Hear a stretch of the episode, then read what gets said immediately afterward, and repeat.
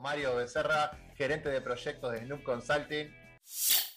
Como teoría, digamos, el marketing digital es el conjunto de estrategias volcadas hacia la promoción de una marca, de un servicio o de un producto eh, a Internet. Que a diferencia con el marketing tradicional, eh, se diferencia precisamente por incluir los canales digitales y lo que me permite hacer es una medición en tiempo real, o sea que uno puede generar su propio IVOPE de, esa empresa que medía el rating. Bueno, uno puede, digamos, en los medios digitales, en el marketing digital, tener esa medición de cómo nos van las campañas y qué éxito estamos teniendo. Y hay muchas herramientas para poder hacer. Un concepto, digamos, que lo que es eh, las herramientas SEM, como herramienta es la parte eh, de publicidad, ¿no? este, sería el Search Engine Marketing, donde uno cuando pone algo en el buscador, por detrás están los avisos que uno genera, generalmente con Google Ads o con otras herramientas de marketing digital. Las redes sociales tienen también su propia herramienta de marketing digital.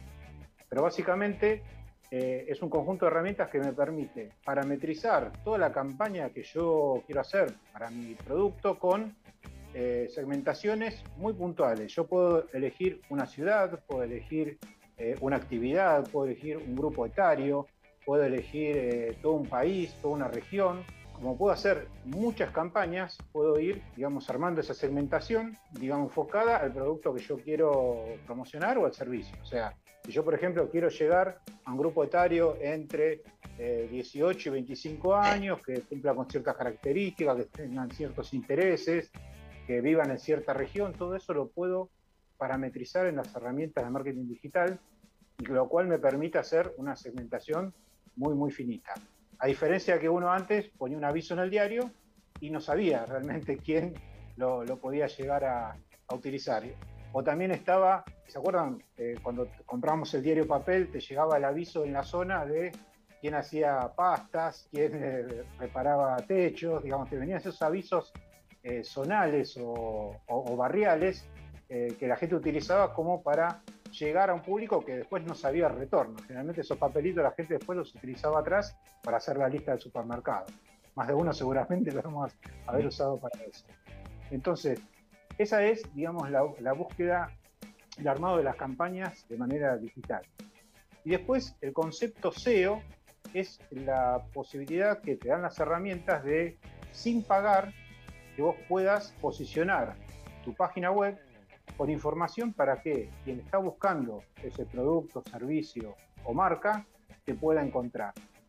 ¿Y qué pasa? Eso los buscadores tienen como su, manera de entender lo que uno le escribe. De manera coloquial, en realidad no es que estás eh, hablando y, como uno lo, redactaría para, para leerlo correctamente, sino que tiene que cumplir ciertas reglas para poder posicionarte antes que otras páginas. Si uno cumple con esas reglas, lo va, los va a posicionar mejor contra la competencia. ¿Por qué? Porque las arañas o los robots, digamos, que buscan eh, esa información, eh, tienen en cuenta todo esto. Tienen en cuenta, por ejemplo, la calidad de la, imagen que uno pone, si es muy pesada o, si es más liviana, si el sitio tarda mucho en cargar, si está bien puesto el título, si está bien puesta la bajada, cómo está redactado, tiene ciertas normas que cumplir, que si uno las cumple, sin hacer una inversión, sino tomándose el tiempo para hablarle a, esos, eh, a esas arañas, a esos robots, puede posicionarte sin pagar. Ahora, ¿qué pasa? Eso es más trabajoso, lleva tiempo.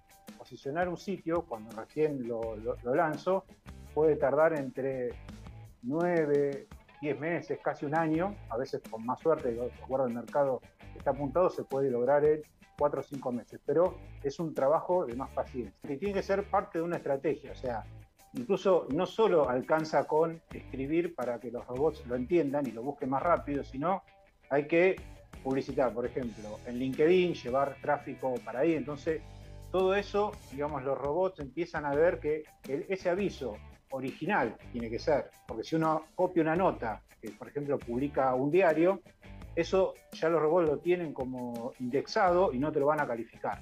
Entonces, esa nota original va a empezar a entender que es una nota de relevancia y que eh, está hecha por un especialista y va a un público determinado, te va subiendo en el rating del posicionamiento. Para eso, digamos, hay, algunas herramientas que me permiten entender cómo está mi, página web con respecto al, SEO.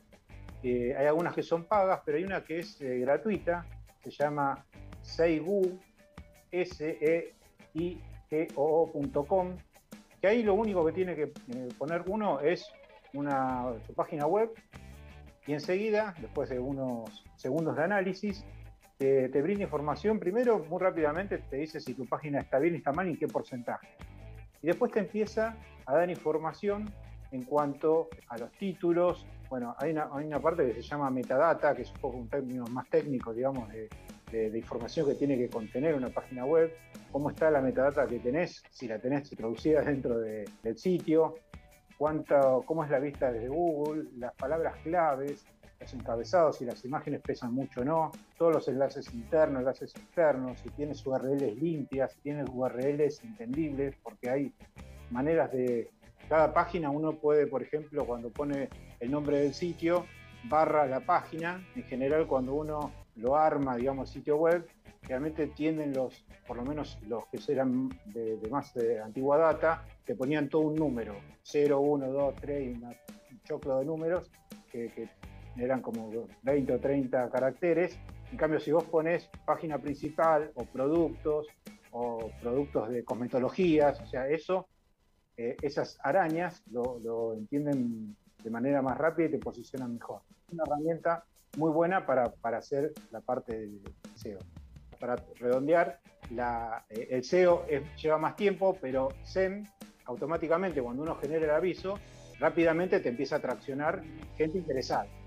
Y ahí tiene que ver un conjunto de acciones también que tienen que ver no solo con el aviso, sino con todo lo que hay por detrás. Así que esa podría ser el dato que vamos a profundizar en el próximo programa.